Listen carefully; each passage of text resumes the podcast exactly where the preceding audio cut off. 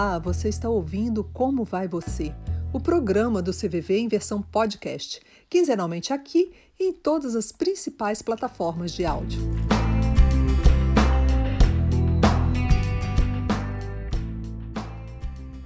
No programa de hoje, o assunto é a prevenção em tempos de incertezas. 2020 chegou e colocou tudo de ponta cabeça. Ansiedade, medo, tristeza, angústia, muitas emoções chegaram junto e deixaram a gente sem saber como lidar, o que a gente faz agora. E nesse mês em que a gente trata da prevenção do suicídio, nesse mês da campanha do Setembro Amarelo, a gente tem uma, um momento único para falar sobre a saúde mental.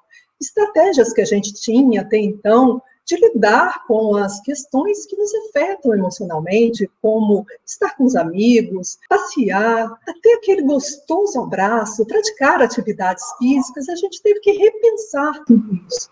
Então, para falar sobre esse assunto, a gente hoje vai conversar com o psicólogo Carlos Henrique de Aragão Neto, especialista em terapia do luto e prevenção do suicídio. É um prazer ter você aqui conosco, doutor Carlos. O prazer é todo meu. Também com a gente aqui nesse bate-papo, a Patrícia. Ela é voluntária do CVV. Olá, Patrícia. Olá, tudo bem? Leila, Carlos. Então, para começar, eu já pergunto ao doutor Carlos, como é lidar nesse momento de incerteza? O que, que a gente pode fazer para a gente se ajudar, para a gente se proteger e lidar melhor com esse momento de tantas incertezas? Bom, é, em primeiro lugar, obrigado pela oportunidade. E eu queria iniciar uh, dizendo, falando um pouquinho de uma cartilha que a Fiocruz e o Ministério da Saúde lançaram há uns dois meses atrás, já durante o período de pandemia. É uma cartilha que fala sobre a questão da saúde mental e de atenção psicossocial nos tempos de pandemia. E naquele momento, eles já preconizavam que de um terço a metade da população sofreria de ansiedade, principalmente, diante das incertezas, dos riscos, do medo e da sensação de falta de controle. Portanto, é um momento muito delicado em que nós temos que tomar todos os cuidados possíveis para minimizar os danos que todos nós, em alguma medida, estamos sofrendo. Eu creio que nós podemos, por exemplo, uh, em termos de sugestões para minimizar esses danos, estabelecer uma rotina. Né? Ou seja, não é porque estamos muitas vezes em home office ou trabalhando em casa ou sem a liberdade ainda de ir e vir, como nós gostaríamos, que nós devemos é, colocar nossa rotina de ponta cabeça. Então, uma hora para acordar, a hora para dormir, a hora para fazer as refeições, para trabalhar quem está trabalhando, para ter as aulas para quem está é, é, em atividade acadêmica. Então, estabelecer uma rotina mínima é muito importante nesse momento. Atividade física, fazer atividade física, mesmo que seja dentro do seu quarto, mexer com a máquina do corpo, nesse momento, tudo que nós precisamos é de sensação de recompensa e de bem-estar, que é o que a atividade física nos traz. Regular o nosso sono é fundamental que em momentos mais adversos a gente cuide ainda melhor do nosso padrão de sono. Significa dizer que nós temos que dormir uma quantidade de horas com uma qualidade de sono que nos deem a condição de acordar reparados no dia seguinte para enfrentar as dificuldades do, do outro dia. Quem tiver a oportunidade de ter algum contato com a natureza, ou seja, se você tem a oportunidade de sair à sua volta, ou pelo menos dentro da sua casa ou dentro do seu apartamento, olhar para o céu, é, tomar um pouco de sol, os animais de estimação que você pode ter, as plantas que você pode ter em casa, ou seja, qualquer contato com a natureza também traz uma sensação de bem-estar, de alívio, de transcendência, e isso tudo nós estamos precisando agora. Não podemos abrir mão mais do que nunca da nossa rede de apoio social, e isso a tecnologia facilita enormemente. Ou seja, aqueles amigos que você não falava há muito tempo por causa da sua rotina, da correria, então estabeleça as conexões que você já tinha antes, não as perca, mas também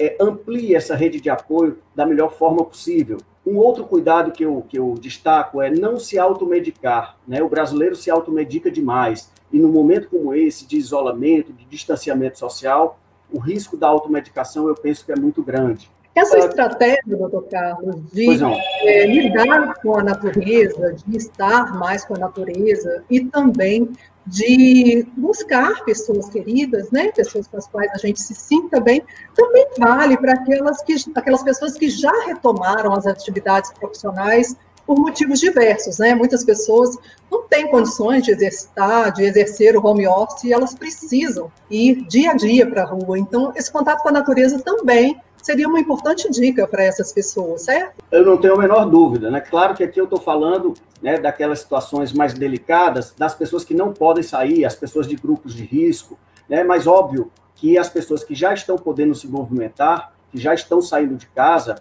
sem dúvida alguma que essas têm ainda mais possibilidades de ter contato com a natureza. Eu creio que esses três eixos de atividade física, contato com a natureza e regulação do sono são muito importantes em qualquer momento da nossa vida, ainda mais em momentos de dificuldade, em momentos adversos. Nessa situação tão atípica, Patrícia, como que o CBV pode ajudar essas pessoas que, de uma forma ou de outra, se encontram em sofrimento? A primeira coisa, Leila, é que é, a gente precisa ter a clareza de que se hum. sentir triste, né, a tristeza, a angústia, a, o medo, é, são sentimentos que fazem parte da nossa natureza, tanto quanto a alegria, né? E, e poder expressá-los, poder ter essa liberdade para falar a respeito daquilo que a gente sente de verdade, isso é de extrema importância. A gente percebe, né? A prática mostra para gente que ao falar as pessoas têm aquela muitas vezes não identificam inicialmente, não sabem aquilo que estão sentindo mas quando elas têm a possibilidade de verbalizar, de expressar de maneira tranquila, né, aquilo que elas realmente estão sentindo, sem nenhum tipo de julgamento, sem que exista alguém que é, não valide a possibilidade dela sentir aquilo, é como se ela realmente é, pudesse despressurizar. É como se ela organizasse de alguma forma um pouco mais o pensamento, que ela até mesmo para poder verbalizar, né? E que ao é, verbalizar, colocar isso para fora, algumas coisas começassem a se tornar mais claras, esses sentimentos começassem a se tornar mais claros. E a proposta do CVV é exatamente essa: trazer um ambiente de acolhimento, um ambiente neutro, onde a pessoa não precisa se identificar, porque a base do trabalho é sigilo e também anonimato, onde ela pode falar livremente sobre aquilo que ela sente, tendo, sabendo que ela tem o direito de falar sobre aquilo que ela quiser, que ela pode falar é, a respeito das suas tristezas ou das suas angústias ou até das suas alegrias, né, dos seus medos, sem que haja qualquer tipo de censura, qualquer tipo de filtro e principalmente sem que haja alguém que besteira, não sente isso, né? Ah, isso vai passar. É natural se sentir assim. Então, dentro dessa proposta, o voluntário do CVV ele se coloca à disposição para ouvir o que quer que o outro queira compartilhar e queira trazer. É natural se sentir incomodado, se sentir angustiado num momento como esse, né, doutor Carlos? Um momento tão atípico. A gente vive uma espécie de luto coletivo, né? Muito se tem falado desse novo normal que a sociedade está vivendo. O senhor considera que seria um luto na, me na medida em que a gente perdeu, entre muitas aspas, coisas ou pessoas que eram caras para a gente, hábitos que estavam muito tempo já sedimentados, inclusive, dentro de nós? É, eu concordo plenamente, Leila. É, veja, uh, nós estamos uh, tendo perdas concretas e simbólicas. Né? No, no, luto, nós falamos em perdas simbólicas e concretas. Perdas simbólicas, por exemplo, nós estamos perdendo a ideia de um mundo idealizado, de um mundo presumido. Ou seja, tínhamos uma ideia de mundo há cinco, seis meses atrás, e essa ideia mudou dramaticamente de uma hora para outra. Isso traz é, uma ideia de perda que gera um luto. Uh, outras perdas simbólicas que eu poderia citar é a, a, a perda simbólica da, do direito de ir e vir, da liberdade, a perda da liberdade de ir e vir para boa parte das pessoas até pouco tempo atrás e para uma parte de outras pessoas, né, para uma outra parte é, é, da população, por exemplo, as populações de risco. Então, é, o direito de ir e vir nos foi privado. As relações presenciais, você encontrar presencialmente com os entes queridos, a perda do emprego para muita gente também traz um luto de uma perda simbólica. E nós sabemos que o número de separações conjugais também aumentou em alguns lugares durante a pandemia, o que também gera um luto especial que nós chamamos de perda simbólica. Fora isso, e mais importante do que isso, na minha opinião, os lutos de perdas concretas, ou seja, das pessoas que de fato morreram. A questão do luto de perdas concretas, da morte de um ente querido na pandemia, traz uma dificuldade adicional, se já não bastasse a dor de você perder um ente querido, nesse momento, por exemplo, nós estamos sendo privados dos rituais de despedida. Portanto, isso traz um dano ainda maior, porque os rituais de despedida cumprem uma função muito importante na concretização da morte, é, uma função social importante, porque, porque é, é no ritual de despedida do ente querido que você socializa a sua dor, que você divide a sua dor com seus familiares, com os amigos, com a comunidade de uma forma geral. Então, você imagine, por exemplo, pessoas do grupo de risco que sequer podem ir a um velório, ainda que o velório hoje esteja cheio de protocolos, com poucas pessoas, com as urnas fechadas. Então, essa é uma dificuldade adicional que nós vamos ter que observar a repercussão psicológica disso um pouco depois. Né? Como, por exemplo, tentar minimizar os danos dessa lacuna das despedidas com rituais simbólicos quando isso for possível. Sim, é uma situação que pode gerar, inclusive, trauma é, sentimentos de não aceitação. A pessoa pode lidar com esse momento, além do, do, de recuperar lá na frente, tentar fazer um rito simbólico, mas no momento atual, o aqui e o agora, em que a dor é insuportável, a pessoa às vezes perde um, dois, três integrantes da mesma família e não sabe como lidar com aquilo, é uma dor que ela não consegue dar conta e às vezes até vai é, acabar num transtorno mental mais severo, uma depressão acentuada. Como lidar? Assim, que dica bem prática o senhor pode dar para a gente de como a pessoa pode lidar com esse sofrimento? Bom, a primeira coisa é entendermos que o luto é um processo psicológico individual. Cada pessoa enlutada, ela tem um ritmo, ela vai, é, é, de acordo com as suas características de personalidade, entre outros aspectos, ela vai vivenciar o seu luto, elaborar o seu luto de uma maneira muito particular. Então, o mais importante nesse momento é que todos que estejam enlutados dentro de um sistema familiar entendam que é um momento de escuta, né, porque nessa, nessa ideia do confinamento, do isolamento, né, as pessoas estão muito mais próximas. Então, é uma hora de apurar a nossa escuta, de emprestar os nossos ouvidos. É uma hora também de nós reconhecermos que o luto ele deve ser vivenciado, ele deve ser elaborado de acordo com o ritmo de cada um. Tem pessoas que levantam da cama um pouco mais cedo, tem outras que levantam um pouco mais tarde. Então, entender e não ser tão rigoroso consigo mesmo nesse momento, eu penso que é uma outra estratégia. A questão de isso acabar numa depressão, isso é, precisa primeiro haver um processo inicial para que depois a gente veja se esses sintomas de luto normal de tristeza, de perda de memória, aliás, tantos outros sintomas. O luto é um processo multidimensional, ele afeta várias das nossas dimensões. Para ele ser caracterizado como luto complicado, nós precisamos esperar um pouco né, para saber se de fato essa pessoa vai precisar de uma ajuda psicoterápica ou às vezes até psiquiátrica para caracterizar é, um dano maior, principalmente é, é, no psiquismo dela. Portanto, agora é hora de escuta, de acolhimento, para que todos possam vivenciar o seu luto no seu próprio ritmo e da sua própria forma.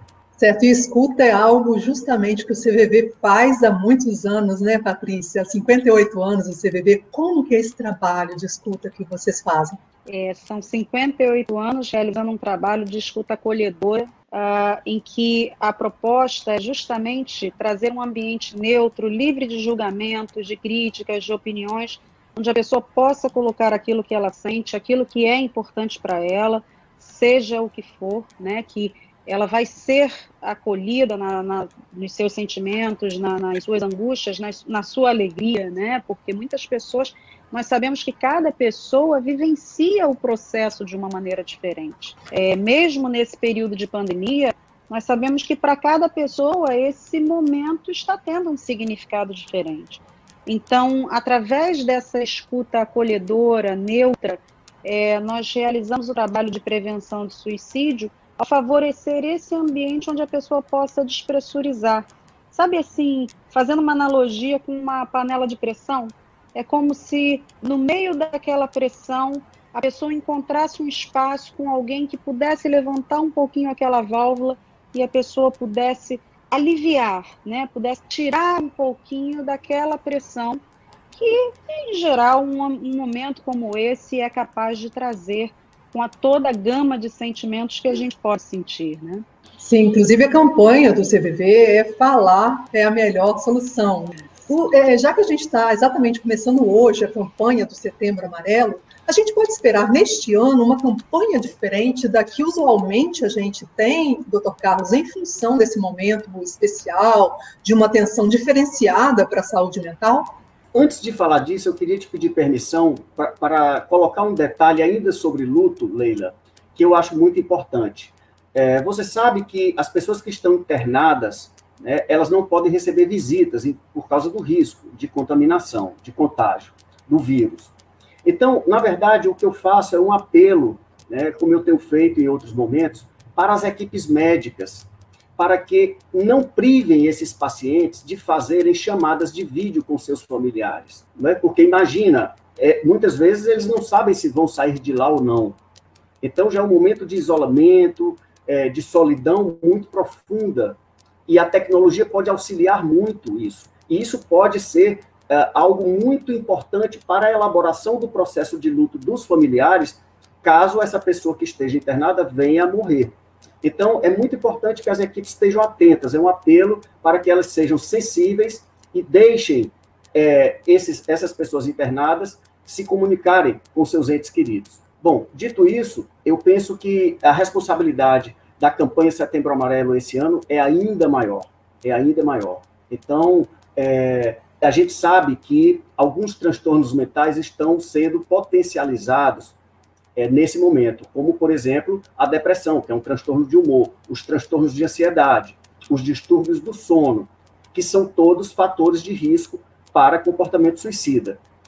Então, acho que tem que haver, digamos assim, um equilíbrio né, uma linha muito sensível entre a divulgação, entre a campanha, entre você colocar tudo aquilo que é necessário para conscientizar a população de fatores de risco, sobre fatores de risco, fatores de proteção, sinais de alerta, né, de que a pessoa pode estar em sofrimento grave, mas também eu penso que a campanha tem que tomar um cuidado adicional para que não, não haja exagero na divulgação de casos e na e, de alguma forma, isso não cause né, um efeito contrário, ao invés de um efeito de, de alerta, de acolhimento, de informação, gerar um efeito contrário, um efeito de pânico, por exemplo. Falar é importante, mas falar com cautela, com cuidado, para que também a gente não tenha um aumento no número dessas taxas de suicídio, né? Então, o importante nesse sentido seria que a informação chegasse às pessoas para que elas saibam que o que elas passam na realidade é algo que elas precisam de ajuda, que não tem nada a ver com força ou fraqueza, que não tem nada a ver com estar bem ou, ou ter vergonha, culpa. Às vezes as pessoas acham isso, né? Estão, vão me achar preguiçoso, vão me achar preguiçosa. Então, desmistificar um pouco tudo isso, seria isso, doutor Carlos? É, eu creio que sim. É importante, por exemplo, a questão das taxas agora, tem alguns estudos em andamento, mas é muito, é muito perigoso se falar de aumento ou diminuição de taxas nesse momento porque esses estudos são retrospectivos, nós vamos saber de fato o que aconteceu, em termos de aumento ou não das taxas de suicídio, daqui a alguns meses. Né? É, é, agora a, a, a, a pesquisa em andamento, mas a gente tem que tomar cuidado com esses dados nesse momento. Agora, é, eu quero destacar alguns sinais de alerta, né, aproveitando o que você falou, Leila, porque é, é um momento muito importante de você ainda mais é, apurar os seus ouvidos e os seus olhos para ver se com você mesmo ou com quem está próximo, algo está acontecendo que possa sinalizar um sofrimento grave, talvez até já né, alguma coisa de comportamento suicida. Como, por exemplo, tristeza profunda, isolamento, mesmo dentro de casa, a pessoa participava das atividades domésticas e começa a se afastar. Anedonia, que é quando você perde o prazer em atividades nas quais você tinha prazer anteriormente. Problemas no sono, mais uma vez, falando crises de choro frequentes sem motivos aparentes, falar muito em morte, frases melancólicas como a vida não tem mais sentido, eu só sinto um grande vazio, Ou seja, são sinais, obviamente, que eu não quero dizer que isso já queira dizer que alguém está com comportamento suicida, querendo desistir da vida. Mas possivelmente sinaliza que alguém não está bem, que alguém está em sofrimento. E a regra, ou o conselho, ou a sugestão é: ao menor sinal de sofrimento, acolha. Escute e acolha. Não parta do princípio que isso é qualquer outra coisa.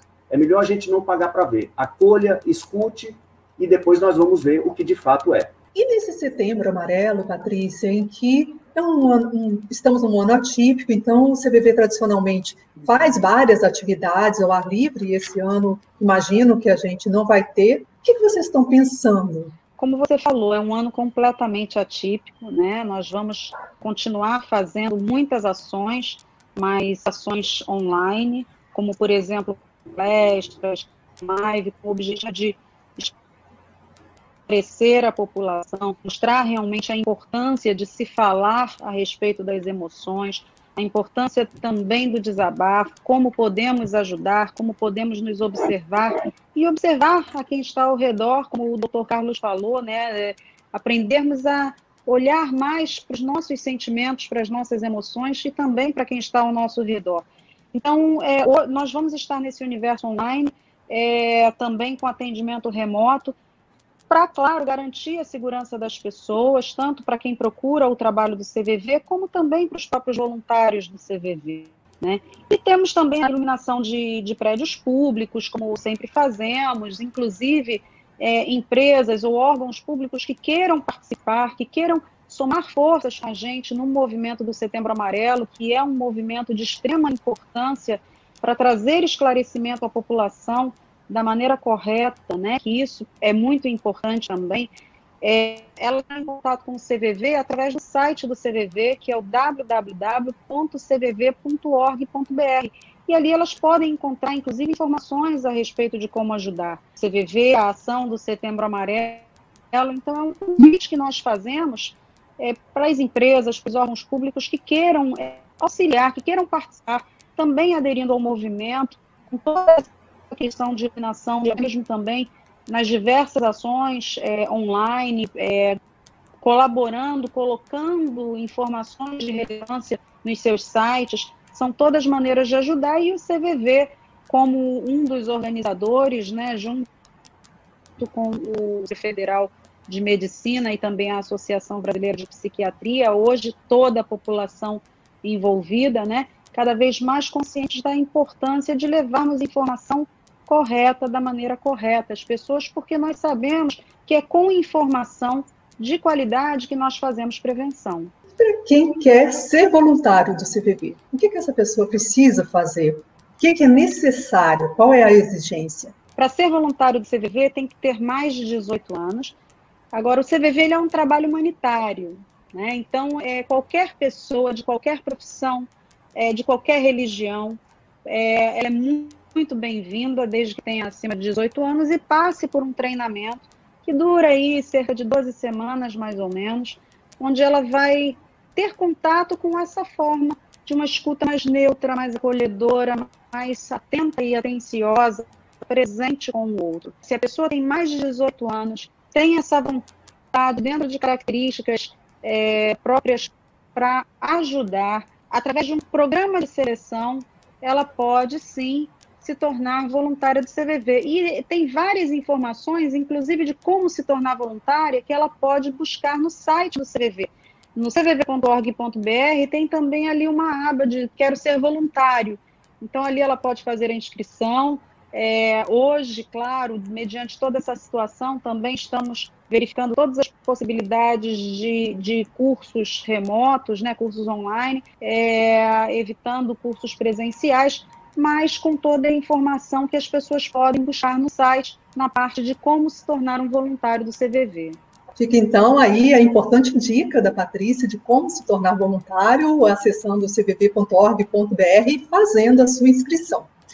E eu volto agora com o doutor Carlos, que um pouco falou da importância né, da gente ter cuidado redobrado, digamos assim, com os índices esse ano, porque ainda é muito prematuro falar em qualquer efeito da pandemia, né, e nas estatísticas de saúde mental, Mas muito tem se falado numa terceira onda da pandemia, quando sim a questão da saúde mental precisaria de é, cuidado redobrado. O que, que você poderia falar para a gente sobre isso, doutor Carlos? Olha, Leila, eu creio que esse momento, se eu pudesse dividir pela minha, pela minha prática, pela minha observação, é, nós tivemos aqueles dois ou três primeiros meses da pandemia em que me parece que a coisa estava muito latente. Agora eu tenho sentido que, de fato, como disse a Patrícia, a panela de pressão começou a apitar, né, se eu pudesse é, fazer essa mesma metáfora. E eu não tenho dúvida, com terceira onda ou não, de que os cuidados com a saúde mental já devem ser uma prioridade nesse momento. Né? Aliás, tem documentos da OMS já dizendo isso. Né? Serviços essenciais.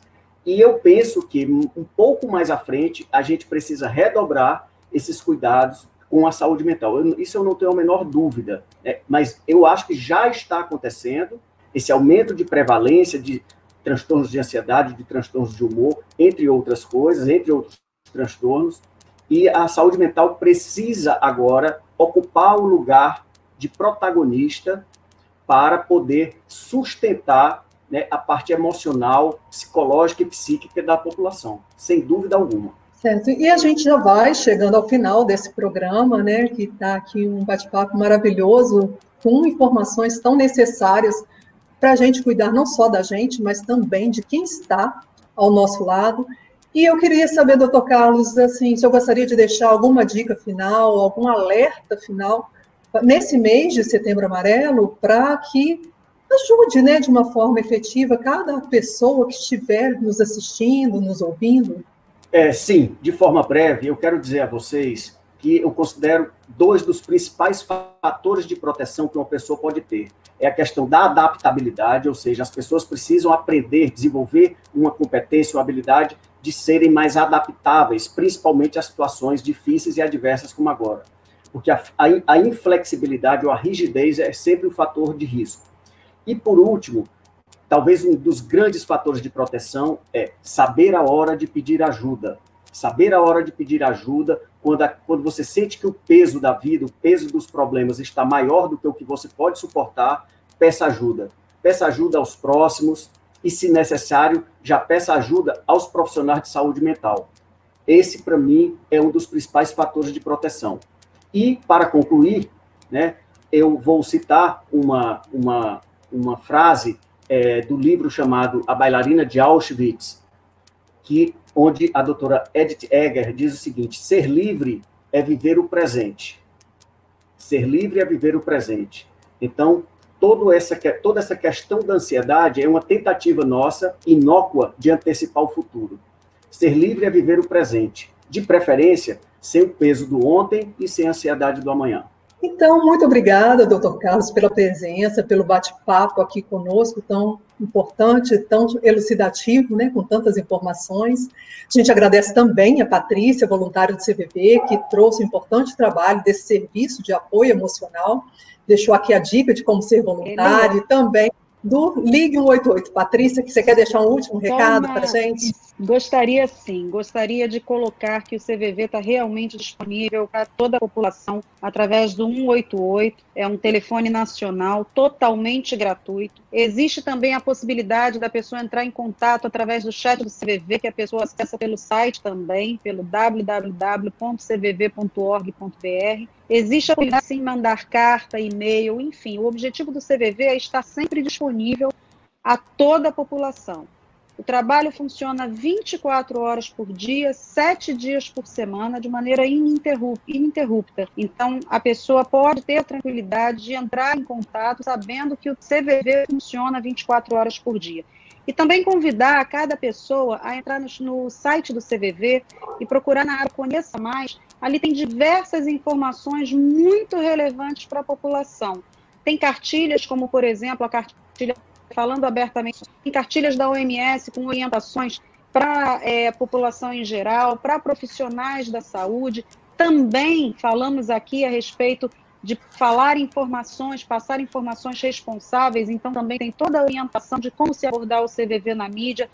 Tem vídeos que são voltados para crianças e adolescentes para falar sobre prevenção do suicídio, que foi um, um trabalho feito do CVV em parceria com a Unicef, onde falam é, grandes profissionais também, referências na área da saúde, falam o que fazer, a escola, o papel da família, enfim, tem uma série de materiais que podem nos ajudar nesse momento. Então, colocar aí todas as formas disponíveis de contato do CVV e lembrando que ele funciona 24 horas por dia. Então, o programa Como Vai Você fica por aqui, compartilhando hoje com você o tema Prevenção em Tempos de Incertezas. Você também pode ouvir esse programa nas principais plataformas de áudio e quinzenalmente a gente traz um tema diferente. Então acompanhe a gente lá nas redes sociais, CVV Oficial, que você vai ficar sabendo de tudinho que a gente está fazendo. Tchau, tchau, até mais. A dor não é anônima. Possui rosto, identidade e uma história de vida que não deve ser ignorada. O sofrimento é individual, mas todos podemos ajudar. Todos nós podemos fazer a diferença. Estando atentos aos sentimentos de quem está à nossa volta e apoiando quem precisa. Uma sociedade mais fraterna depende de todos nós. O CVV está disponível e oferece apoio emocional 24 horas por dia, acolhendo sem julgamentos.